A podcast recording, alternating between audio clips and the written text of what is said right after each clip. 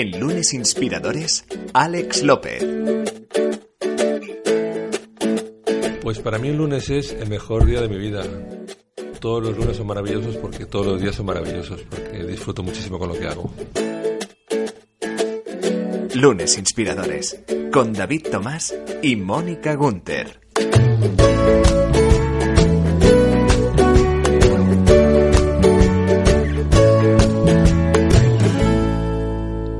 Estamos una semana más, una semana en la que queremos que esta sea una nueva píldora de inspiración para empezar con las pilas bien cargadas, inspiración para reinventarse, para mejorar nuestra situación laboral o simplemente pues para empezar con una sonrisa el lunes. Y hoy tenemos, David, a un invitado de lujo que creo que inspirador lo va a ser y mucho. Seguro que sí, es un invitado muy especial. Yo tengo la suerte de conocerle ya hace muchos años. Es Alex López. Yo diría que se le puede definir por muchas cosas, pero ahora mismo el mayor experto, si no mundial, pues de habla hispana seguro en social selling, en LinkedIn, y un apasionado de su trabajo y de su vida, alguien que te transmite ilusión, te transmite ganas de vivir y de hacer mil, cosas, ¿no? Es un, es un innovador, ha lanzado uno de los primeros periscopes y de los más influyentes, está posicionado en el top 20 mundial de influencers en social media. Bueno, yo creo que mejor casi casi que nos cuente él todas las novedades y todo lo que está haciendo y yo creo que vamos a descubrir, eh, bueno, un personaje, una persona súper interesante y que además ha sabido reinventarse y re reorientar su vida hacia sus pasiones. Madre mía, si tenemos de temas para hablar con Alex López, bienvenido. Muchas gracias. Gracias a ti por acudir a la llamada de Lunes Inspiradores. Eh, como decíamos, tenemos muchos temas que hablar contigo, Alex. ¿Por dónde? ¿Por cuál empezamos? A mí me gustaría que cuentes un poco tu historia a nivel profesional, ¿no? Porque yo creo que puede servir de inspiración a muchas personas que quizá no saben hacia dónde orientar y tú en un momento dado pues eh, haces un cambio profesional, hay toda una evolución y bueno, yo creo que ahora eres una persona de super éxito. Bueno, eh, lo de super éxito no lo sé, lo que soy es muy trabajador y me encanta lo que hago. Os cuento rápidamente mi historia. Mi padre era vendedor, yo muy joven ya tuve claro que quería ser vendedor y a los 20 años ya decidí pasar al mundo de las ventas apasionado de las ventas, me gustan muchísimo y durante más de 20 años he trabajado en multinacionales. La última en la que trabajé fue en Ticket Restaurant y fue el director comercial durante siete años. Pero después de siete años haciendo lo mismo, los de ventas somos personas que necesitamos cambiar. No es un tema de económico, es un tema de necesitamos nuevos retos. Y la empresa en la que estaba, que era una gran compañía, que era Ticket Restaurant del grupo Accor, no me lo podía ofrecer pues porque solo había un producto. Entonces mi cabeza empezó a pensar en hacer cosas distintas y surgió la posibilidad de poderme incorporar a una pequeñita, muy pequeñita empresa ya creada de formación en retail que se llamaba Sartia, con la idea de ofrecer mi conocimiento en ventas. Había muy buen equipo de formación, pero faltaba la persona que empujara las ventas. Y mi estudio de mercado fue, nos vamos a forrar. y nos dimos una torta, pero enorme, porque llegó 2009, llegó la crisis, las empresas reducían costes, se cerraban las tiendas, pero la decisión ya estaba tomada. Y lo que hice fue pues, dar un paso hacia adelante pensar de qué manera podía conseguir los objetivos. Y tuve la suerte de conocer las redes sociales, me di cuenta que realmente era un canal muy, muy interesante y a partir de ahí empecé a estudiarlas. Recuerdo perfectamente un estudio que leí en 2012 que me llamó mucho la atención que decía que habían hecho un estudio de 1.400 empresas de venta B2B y el 57% de ellas decía que sin haber contactado con nadie del mundo de las ventas de, de las empresas proveedoras ya eran capaces de decidir qué producto querían. Eso me hizo pensar que el mundo de las ventas iba a cambiar mucho y eso me empujó a conocer las redes sociales y a introducirme sobre todo en la venta B2B en LinkedIn. A partir de ahí dediqué millones de horas a conocer LinkedIn, poco a poco fui creando comunidades y ahí fue donde dimos a conocer nuestra compañía hasta el día de hoy. De hecho, citas una frase en tu Twitter que, me ha parecido genial, que dices, eh, recuerda que en las redes sociales tienes los mismos metros cuadrados que una multinacional. Exactamente, porque yo creo que el futuro va de personas, entonces tú si lo haces bien en redes sociales, por muy pequeña que sea tu empresa, puedes tener mucha más visibilidad y mucha más, ¿no? Mucho más, cumplir más los objetivos que cualquier empresa muy grande. Es un tema de saber bien bien lo que quieres. Y en nuestro caso ha ocurrido, porque nuestra empresa es muy pequeñita, nosotros somos seis personas. Y a veces cuando hablo con los clientes me dicen, Alex, ¿pero cuántos sois? Y yo, no, somos seis. ¿pero cómo lo hacéis? Trabajamos mucho y nos encanta lo que hacemos pero es un tema de, tener claro lo que quieres hacer y hay infinidad de oportunidades. Yo animo a todo el mundo a que, a que apueste por lo que le gusta, porque es la manera de conseguir los objetivos. Y entiendo eh, pasar un poco por encima de, los posibles miedos, o porque acabas de decir que tú mismo viste que, bueno, que igual tú tenías muchas expectativas puestas eh, de que os ibais a comer el mundo y que resulta que después la cosa no no iba tan bien, ¿no? Exacto. Yo siempre pensé que un puesto de vendedor en una empresa lo iba a conseguir, pero yo quería levantarme por las mañanas eh, disfrutando con lo que hacía. Y eso no tiene precio. Levantarte por la mañana sabiendo que lo que vas a hacer te apasiona, eso no se puede pagar. Entonces a mí me da igual que sea domingo, que sea lunes, que sea martes, porque como lo que hago me encanta, disfruto con ello. Entonces no es un tema de tiempo, o sea, disfruto mucho. Y eso es lo que muchas veces mm, no veo en las empresas. Veo gente muy triste. Gente que está en las empresas, que no disfruta con el trabajo, pero tiene que estar ahí. Y es cierto que a veces no es fácil tomar esas decisiones, pero muchos las deberían tomar porque a veces con ganar un poquito menos, pero disfrutar con lo que haces no se puede pagar. Sí, yo creo que eso no tiene, no tiene precio. Además, luego hay muchas barreras mentales, ¿no? De, oye, pues ya soy muy mayor o, ahora mismo no puedo arriesgarme.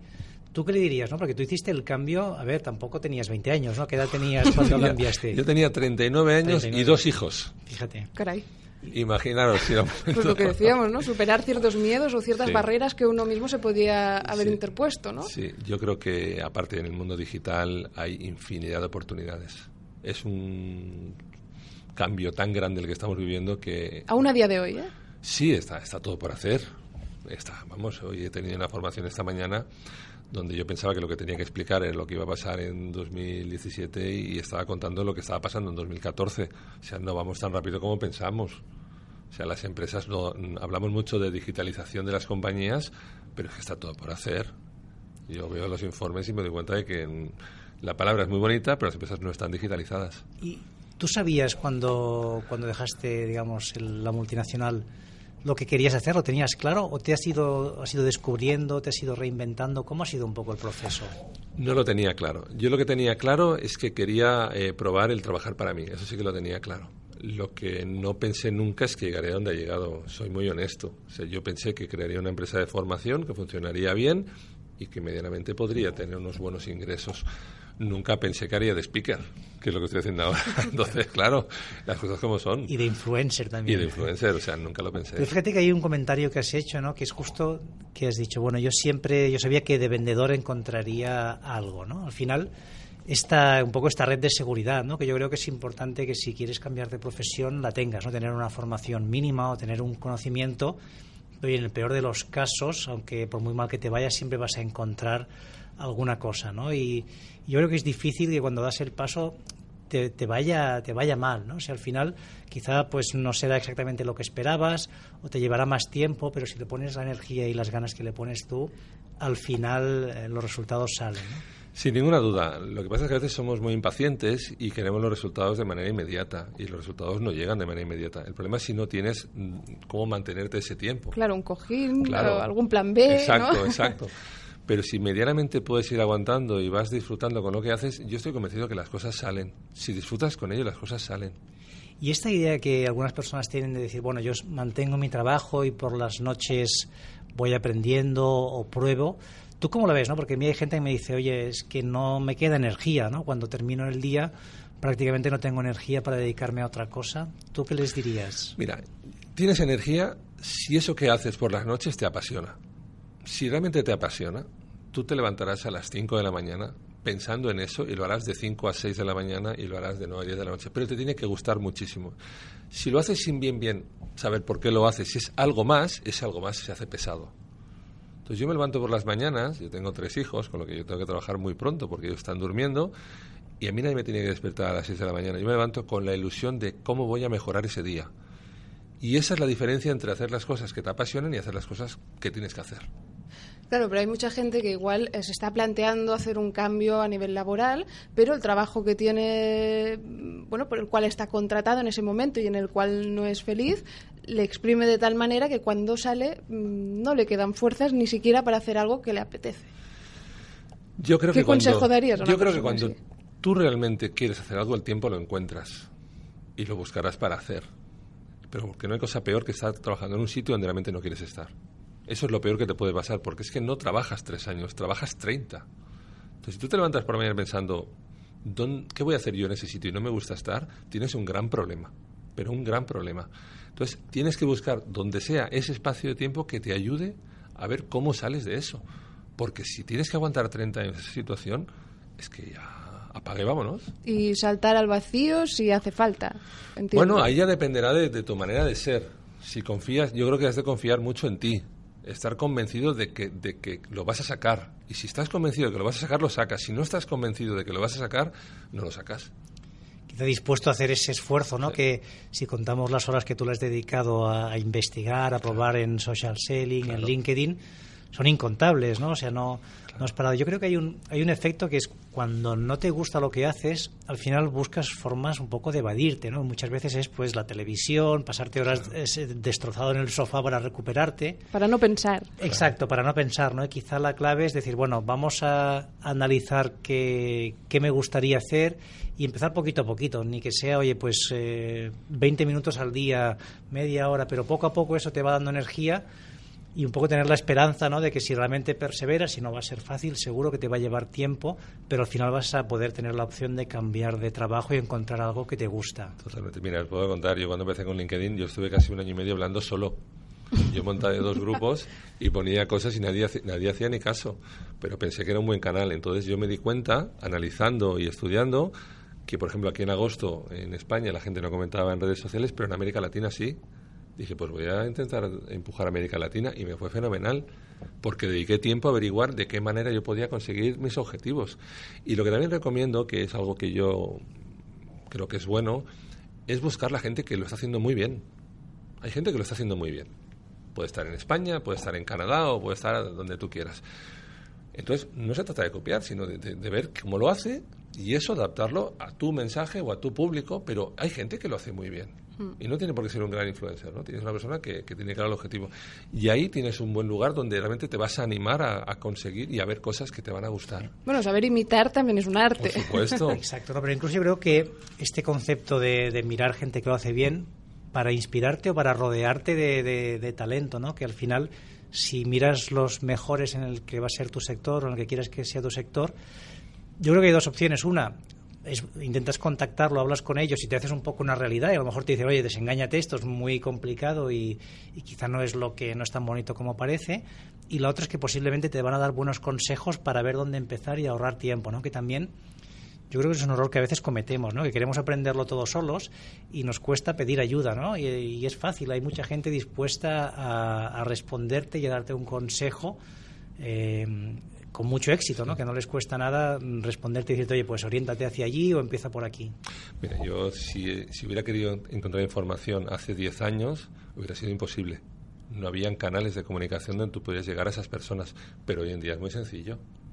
Hoy en día tú te vas a Twitter, pones cuatro palabras clave y encuentras a quien quieras en tres minutos o te vas a Google y, te lo, encuentras. O sea, es mucho más sencillo. Y la verdad es que la, eh, si tú te comportas medianamente bien en redes sociales, la gente te contesta y te ayuda, si puede ser. Eso, la verdad es que en las redes sociales funciona muy bien. Ahora también tienes tú que comportarte bien. Pero la gente eh, tiende a ayudar. Yo tiendo a ayudar a todo el mundo que puedo. Pero en este sentido, eh, LinkedIn vendría a ser, y tú que eres un gran experto, ¿no? la red social por excelencia para hacer este tipo de contactos ¿no? con, con gente del sector o del del que estás o de al que te quieres dirigir ¿no? y para pedir este consejo que decía David a, pues a gente que ya tiene experiencia en ese ámbito. ¿no? Sí, LinkedIn bueno, es la red que utilizo más. Eh, yo cuando entré había un millón de usuarios en España, ya hay 8 millones hablamos ya de 450 millones de usuarios y yo lo que hago para, para mejorar es mirar Estados Unidos, que son los que van por delante. Entonces, cualquier persona que quiera ver quién hace bien las cosas en LinkedIn solo tiene que irse a ver perfiles de Estados Unidos, que son los buenos. Entonces, es una manera muy sencilla. Pero si hablamos de negocio, por supuesto que LinkedIn es la red. Y si, ya que hablábamos de, reinventarse y de hacer un cambio a nivel laboral, ¿no? Una persona, eh, pues obviamente, si quiere hacer un cambio, Mm, cómo tiene que enfocar su perfil de, LinkedIn, ¿no? Damos cuatro trucos prácticos para alguien que nos esté escuchando y que diga, mira, eh, yo me estoy dedicando, no sé, a las ventas, pero resulta que quiero dirigirme hacia otro sector, cualquiera. ¿Cómo cambias tu perfil de LinkedIn para que llames la atención en el sector al cual te quieres dirigir? no es sencillo porque tu experiencia te va a marcar el perfil. Lo que sí que tienes que empezar es a explicar hacia dónde quieres generar ese cambio. Entonces, si tú estás en un departamento comercial, pues pondrás en tu perfil que estás en el departamento comercial.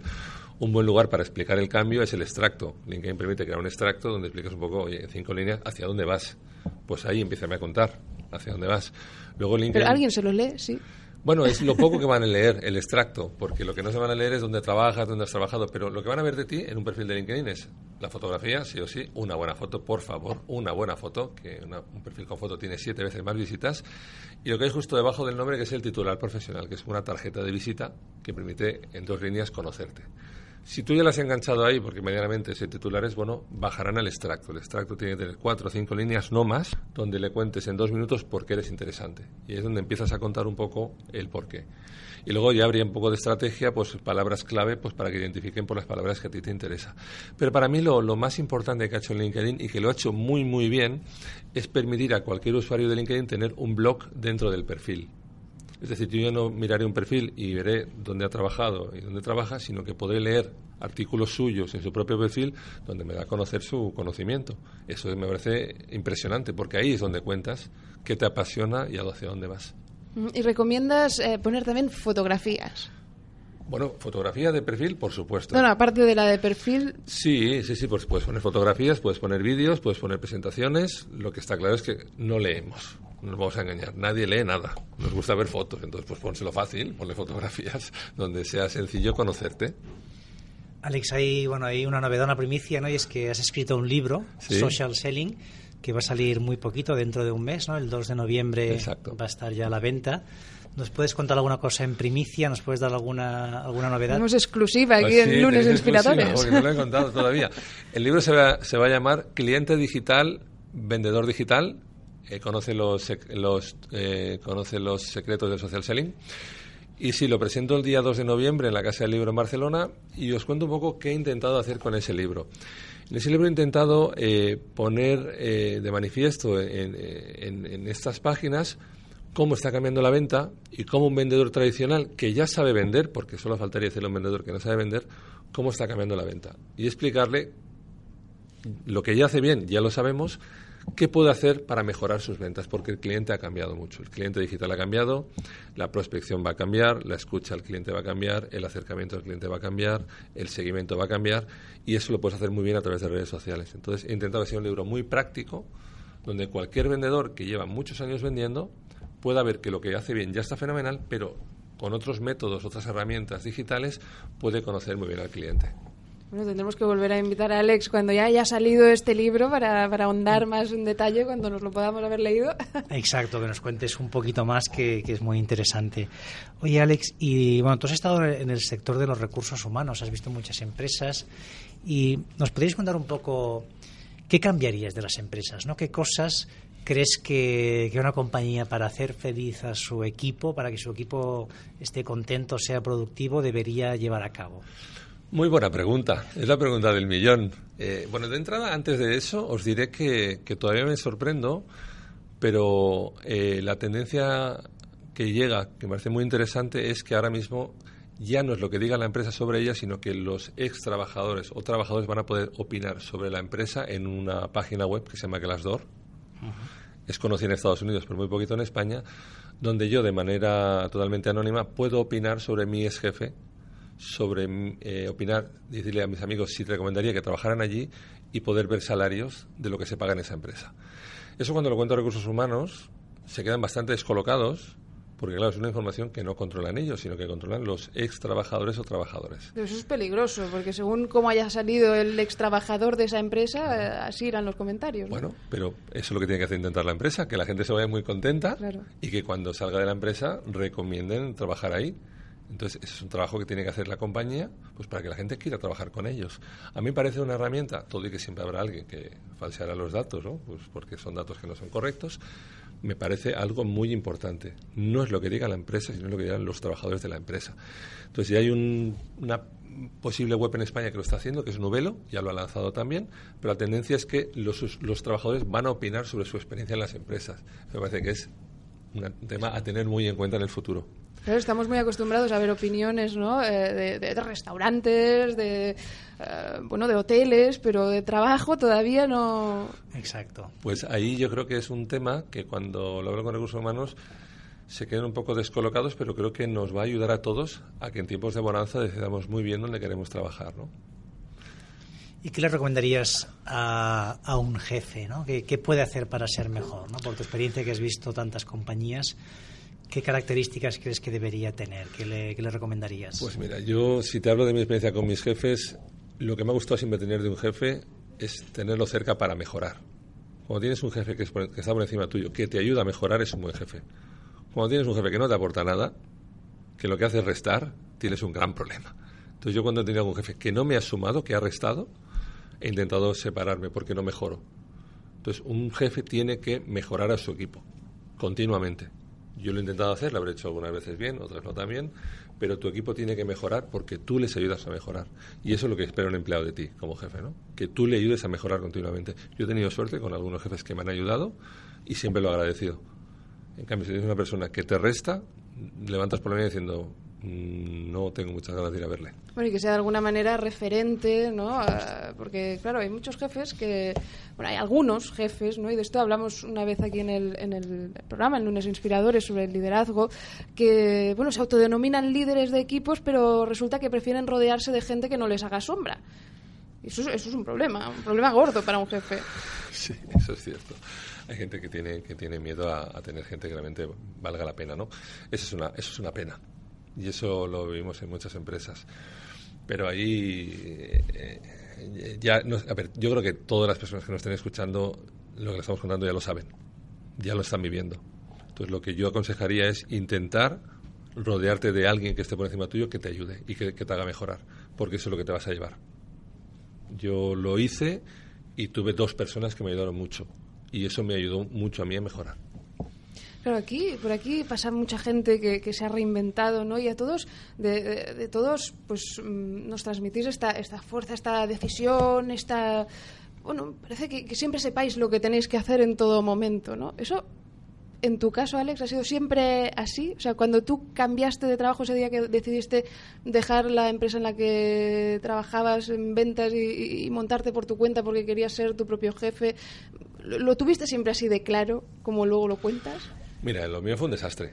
Yo cuando cambié fue un desastre y eso me ha obligado a nivel personal tener que avalar el proyecto con, con lo poco que yo tenía a nivel personal. Pero lo que tuve claro siempre es que yo saldría. No sabía cómo, pero yo saldría. Lo que creo que es muy importante es que tú creas en que lo vas a sacar. Si tú te levantas para pensando que eso lo vas a llevar adelante, lo vas a llevar. Si no te lo crees tú, nadie te va, nadie te lo va a sacar. Pero yo me he equivocado muchísimo pero muchísimo. Y has dudado. Es que vamos, creo que es, que es bueno vamos, también admitirlo exacto, esto, porque cuando duda. contamos estas eh, eh, experiencias de éxito, ¿no? En muchos casos parece que, pues, que sea gente especial, gente que, que tiene las cosas especialmente claras. Y, y me gustaría pues, bajarlo un poco a, al mundo terrenal y si alguien que nos está escuchando tiene dudas, uh, bueno, está en situación de, de, inseguridad por algo, ver que, que, que, tú también has pasado por allí, ¿no? Mira, nosotros en 2011 eh, decidimos montar un, un congreso online para el sector del retail cuando no, no habían congresos online. Y, y, a nivel económico de rentabilidad no nos dio, perdimos dinero. Ya hemos dicho, bueno, pues nos hemos equivocado, qué disgusto, qué mal lo hemos hecho, qué mal los... Bueno, tuvimos que ver la parte positiva. Y la vimos. Digamos, no hemos ganado dinero, pero hemos tenido una visibilidad enorme. Bueno, pues nos quedamos con esa parte. Nos quedamos con la parte de decir, no, no hemos rentabilizado, nos ponemos a llorar y no hacemos ninguno más. ¿Qué va? ¿Cuál es la parte positiva de esta? Hemos aprendido a hacer un congreso online, hemos tenido visibilidad y encima la gente que lo ha hecho está contenta. Pues el año siguiente volvimos a invertir y volvimos a perder dinero, pero volvimos a ganar visibilidad. Al tercero la, la acertamos. Entonces, hay dos maneras de verlo. ¿Qué sacó positivo de esta situación? ¿O qué estoy perdiendo? Si, si vamos a la parte negativa, siempre estará. Pero a, a mí no me gusta verla. Yo siempre intento llevarme la parte positiva.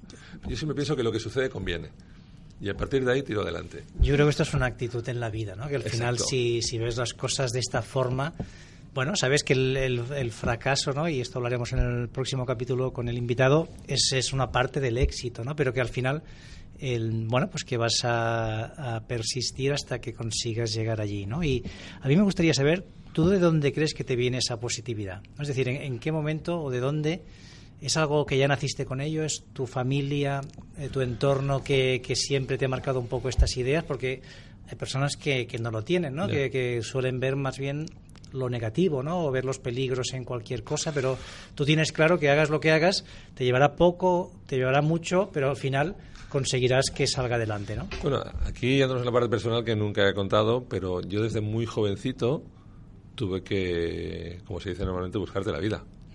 Porque las situaciones familiares no, no eran mejores en aquel momento por circunstancias que ocurren, pero yo tuve que madurar y me obligó a tener que buscar soluciones en temas que desconocía cómo tomarlas y lo tuve que hacer. Y cuando te encuentras en esas situaciones que las tienes que sacar adelante, tú, solo, sí o sí, ahí aprendes mucho. Entonces yo con 20 años tuve que tomar decisiones que gente de mi edad no tomaba. Y eso me obligó a pensar, oye, esto lo voy a sacar. Y eso me hizo tener una actitud siempre de que lo iba a sacar. Pero fue una situación personal que me llevó a eso. Quizá ahí está justo el salir un poco de esta zona de confort, ¿no? Que a veces es en estos momentos difíciles cuando consigues esa, esa seguridad en ti mismo, ¿no? Porque, bueno, puede ser un reto grande o pequeño, pero cuando tienes que sacarlo sí o sí, lo acabas sacando, al final eso te da confianza y luego puedes dar el siguiente paso a una cosa mayor, ¿no? Sin ninguna duda. La seguridad en ti mismo es, es fundamental. Si no confías en ti, lo tienes muy complicado. Aparte, cuando tú vas a ver un cliente, cuando haces cualquier acción, se ve si tú te lo crees o no te lo crees. Si tú estás convencido de lo que haces o no lo haces. Se ve enseguida. Sí, sí. Se ve enseguida. Entonces, puede hacerlo bien o puede hacerlo mal, pero si está convencido, lo ves. Y si no lo está, también. Entonces, yo ahí, bueno, yo creo que tengo una ventaja, que yo me lo creo. Entonces, voy muy convencido. ¿Me voy a equivocar? Sí. Y, lo que me queda, ¿eh? Porque sí, ahora parece que medianamente las cosas funcionan bien. Pero yo sé que si mañana dejo de publicar contenido en redes sociales, mañana desaparezco del mapa. Entonces, yo tengo que estar pensando cómo me reinvento. Entonces, yo estoy pensando qué tengo que hacer para mantener ¿no? las posibilidades de, seguir haciendo lo que me gusta. Y eso me obliga a estar muy activo continuamente. Y repito, que no pasa nada si te equivocas, pero es que me he equivocado tres mil veces y las que me equivocaré. Pero bueno, la ventaja que tengo es una muy importante que siempre digo, que si quiero tomar una acción para realizar, no tengo que preguntarle al comité de dirección si me deja. que cuando haces una multinacional, entre que lo deciden no lo deciden, pasan tres años. No, aquí como somos muy pocos, de hoy para mañana lo ponemos en marcha. Y eso es una ventaja para los pequeños, que tienen que aprovechar la rapidez, porque los, los grandes son elefantes. Eso, eso la verdad es que es cierto. Oye, ¿y qué futuro le ves tú a las redes sociales? Porque tú mismo decías, oye, si yo dejo de publicar hoy en día, a día de hoy, ¿eh? contenido en las redes sociales, mmm, bueno, la cosa no me va a ir tan bien, pero bueno, las redes sociales también entiendo van a evolucionar, van a cambiar. ¿Qué futuro le ves tú? Van a seguir evolucionando. Lo que está claro es que ya, ya se quedan. va, a seguir ¿Van a seguir dando puestos de trabajo en los próximos años? Se estima el crecimiento, estamos 1,2 eh, billones de usuarios, 2020 eh, 1,8 billones de usuarios, va a seguir creciendo, lo que pasa es que vamos a ir evolucionando a diferentes redes sociales. Ahora conocemos unas, saldrán otras y tenemos que ir adaptándonos. Si hace un año nos hablan de hacer streaming en el móvil y de poder comunicar a cualquier persona a nivel mundial cualquier información, me dicho, bueno, esto no puede ser. Bueno, pues hoy ya con Periscope o con Facebook Live estás comunicando en tus comunidades. Se quedan muy cambiantes y también tienes que tener muy claro dónde quieres ir, no puedes ir a todas. Yo creo que aquí se abre una oportunidad para muchas personas, ¿no? que cuando, cada vez que sale una nueva red social, pues al final ahí van a hacer falta expertos, gente que las conozca, que las sepa aprovechar y desde luego las empresas los van a, los van a requerir, va a haber oportunidades de, de negocio. ¿no? Hay, hay empresas ¿no? que, están, que han crecido y tendríamos el caso de, de Hawkers, de Meller, de empresas que venden gafas online, que gracias a las redes sociales se han convertido pues de, de cuatro chicos que se juntan para probar un proyecto en, en mega empresas, ¿no? vendiendo millones de euros, todo por ser los primeros en conocer cómo funciona en este caso la publicidad en Facebook o en Twitter, ¿no? con lo cual yo creo que ahí para cualquier persona sí que quizás sea una buena recomendación. Está atento a las novedades, ¿no? Si mañana pues Instagram, como ha hecho, incluye pues la, el tema de historias, pues descubre cómo funciona, pruébalo, testea e intenta ahí ser de los primeros porque seguro tendrás una oportunidad, yo creo. Que en LinkedIn tú fuiste, si no el primero, de los primeros. Sí, yo fui el primero, pero, pero hemos vuelto a, a, reinventarnos porque nos iba muy bien lo que hacíamos, los blogs, las páginas, pero se nos caía el tráfico. Entonces pensamos que debíamos hacer un cambio. Y nos fuimos a Periscope. Fuimos a Periscope, en enero empezamos, la primera píldora pues 60 personas, la última 800 personas y fuimos trending topic mundial. Claro, en el mes de marzo. Claro, pero ¿por qué? Pues porque hay poca gente, ahí habían 10 millones de usuarios. Cuando eres trending topic mundial, subimos de 1.000 a 4.000 seguidores en dos días. Claro, eso el año que venía no se puede hacer. Entonces ahí le sacamos partido y vimos que realmente era un muy buen canal de comunicación. Entonces, ahí ya llevamos ventaja. ¿Y por qué llevamos ventaja? Porque sabemos cómo funciona. La manera de hacerlo bien es dedicándole tiempo a esa red social y trasteando. Pero sin embargo surgen redes sociales nuevas, ¿no? Eh, pero parece, ¿no? La gente dice, sí, pero es que luego llegan las grandes y se lo acaban comiendo todo, ¿no? Ah, pues Facebook, llega a Facebook y pone Facebook Live y, y, hace competencia directa con Periscope, ¿no? O Instagram, con Instagram Stories y hace competencia Snapchat, que también eh, había surgido esto será así, las redes sociales grandes van a acabar fagocitando toda... Sí, pero claro, ahí tienes que decidir. ¿Dónde está tu público? ¿Facebook? Pues vete a Facebook Live. ¿Tu público está en Twitter? Pues vete a Periscope. Pero no intentes ir a todas, porque no tienes público para todas. Sí, está claro que las que están, están. Y mirar Microsoft ha tenido que comprar LinkedIn porque se quedaba fuera. No le queda ninguna red más para comprar. Entonces, cada canal está ya definido y las que habrán pueden surgir, pero irán añadiéndose a lo que ya hay, pero sobre todo las personas que se planteen las redes sociales que tengan muy claro qué canal quieren. No puedes abrir siete redes y pensar que vas a triunfar en las siete. Abre una, luego abre la segunda, pero dedícale tiempo a que funcionen esas redes. Pues lo que decíamos al principio se ha cumplido. Una píldora más de inspiración este lunes inspirador con Alex López. Hemos aprendido mucho, hemos aprendido cómo reinventarnos, cómo pasar por encima de nuestros miedos, eh, cómo potenciar nuestras redes sociales eh, y hemos pasado un buen rato.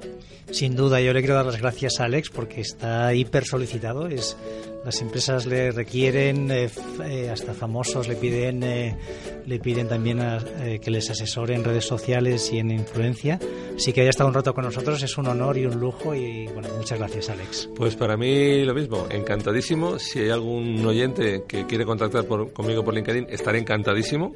Eh, para eso son las redes, para conectar. Y os deseo a todos de verdad muchísima suerte y sobre todo confiar en vosotros porque lo vais a sacar. Pues muchas gracias y oye, a los que nos están escuchando ya saben, queda un mes para que salga a la venta el libro de Alex, cliente digital, vendedor digital. Te volveremos a invitar para que hablemos en profundidad de este libro. Alex, muchas gracias. A vosotros. Lunes Inspiradores.